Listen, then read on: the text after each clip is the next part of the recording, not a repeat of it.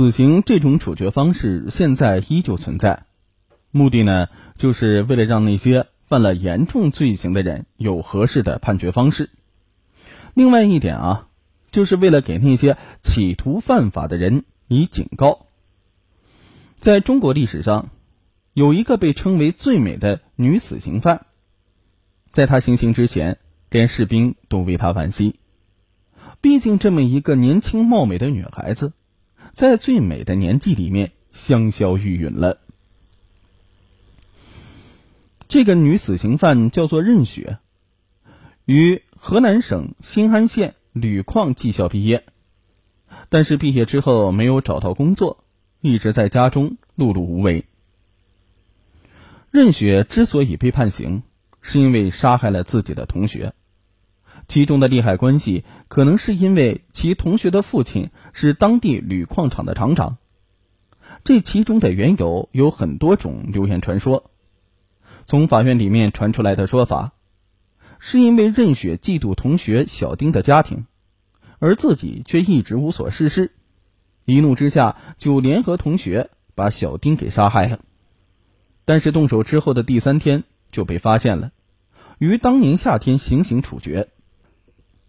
但是这样的说法啊，并不能够充分的解释一个花季少女的杀心，所以在民间，人们更加愿意接受下面的这种说法：小丁的父亲作为厂长，对年轻貌美的任雪起了坏心思，为了让任雪对其产生好感，答应任雪利用自己的关系给任雪找一个好工作。但是过了一段时间。也不过是让任雪在餐厅里面当服务生罢了。在与厂长接触的过程当中，任雪发现了其偷税漏税的行为。为了掩人耳目，保全自己，厂长故技重施。最后，任雪发现厂长并非真心想要为自己找工作，而自己也被其当成了玩物。任雪恼羞成怒，为了报复厂长，只能从其女儿小丁下手。这样就造成了一个悲剧。任雪被自己二哥带去自首，本以为能宽大处理，没想到当即就被判处死刑。在临行前，任雪的精神状况有些不太乐观，时哭时笑，让人觉得悲痛不已。临行前，任雪要求拍最后一张照片。照片当中的任雪朴素美丽。行刑士兵开枪前。任雪张开了嘴，行刑士兵明白了他的意思，他不想被子弹毁容。关于任雪的罪行啊，其实啊还有很多的版本。任雪一九六八年出生，河北石家庄人。一九九二年因被当地的一个恶霸赵某某欺负，无力的反抗，招致他更大的伤害，家破人亡了。因为恶霸有后台。所以没有敢管这件事情，他想用法律的武器维护自己，但是办不到。这唯一弱势群体的保护者似乎根本不起任何作用。只可惜当年社会再也没有梁山好汉或者教父了，所以痛苦的任雪姑娘为了避免进一步的伤害，只能够选择逃跑。麻木不仁的群众也对此事无动于衷，都是明哲保身的自私小人。人的正义感和良知在当今的社会里荡然无存，因此谁都不会对一个可怜的小姑娘关心一下，渐渐的忘了此事。直到一年之后，可怜无助的任雪姑娘在上告无门之下、无人伸冤的情况之下，无奈的采用了当年武松血战狮子楼的义举，用智慧毒杀了赵某某等四个该杀的恶徒。终于自己替自己伸冤了，但付出的代价是自己善良的生命。血案发生之后，可怜的任雪很快就被公安机关抓捕了。石家庄市中级人民法院立刻判决处死刑，剥夺政治权利终身。任雪提出上诉。一九九三年七月份，河北省高级人民法院驳回上诉，维持原判。一周之后，任雪被执行死刑。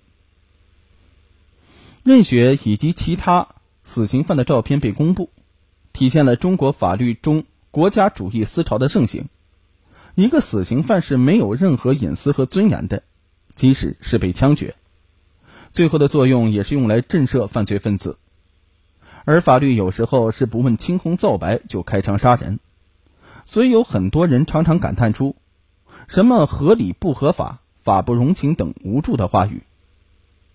任雪姑娘去了，有些不知什么心态的人还常常议论她，说她坏话，编造许多诸如任雪是什么贩毒集团的人啊，她是黑社会等等，丝毫不去议论她的冤屈，不理解她的悲痛。而把她当作茶余饭后的故事，这就是中国人的劣根之一。从某种角度来讲，任雪姑娘就是当代的窦娥。二零零六年，河南平顶山一位好奇的网友曾到新安当地实地考察，事后写了一篇《任雪家乡寻访记》，其中详细记载了任雪老家的当地老百姓的回忆。老百姓的回忆是。任雪被铝矿矿长戴德昌，也就是小丁的父亲欺负，世人皆知任雪杀人，却不知任雪在死刑前受尽摧残。为了安抚任雪而答应给他好工作，并以任雪一家人的工作相要挟，不允许任雪报警。任雪并非那种像贾文革一样的杀人犯，但是最终却被法院无情的判处了死刑。因为当时的矿长啊，就是当地的土皇帝，故而任雪敢怒不敢言。为了家人，也只想委曲求全。后来，矿长因为偷税漏税而被群众举报，由上头派下来的调查组的工作组的某个人，在铝矿招待所吃饭的时候，看见漂亮的任雪，被一眼相中，并要挟矿长：若矿长能够搞定任雪，那就不追究他的偷税漏税问题。否则呢，就要调查到底。矿长无奈，只好威逼利诱任雪，并说明这是最后一次，以后必将给他好的工作，并且会照顾他的家人的工作。任雪在死刑前受尽摧残之后，矿长及调查工作组都满载而去，可怜任雪仍然是个临时的女招待。任雪恍然大悟，原来自己只是矿长的一件玩物。愤怒之下，任雪伙同好友曹琳琳骗出矿长的女儿小丁，将其杀害。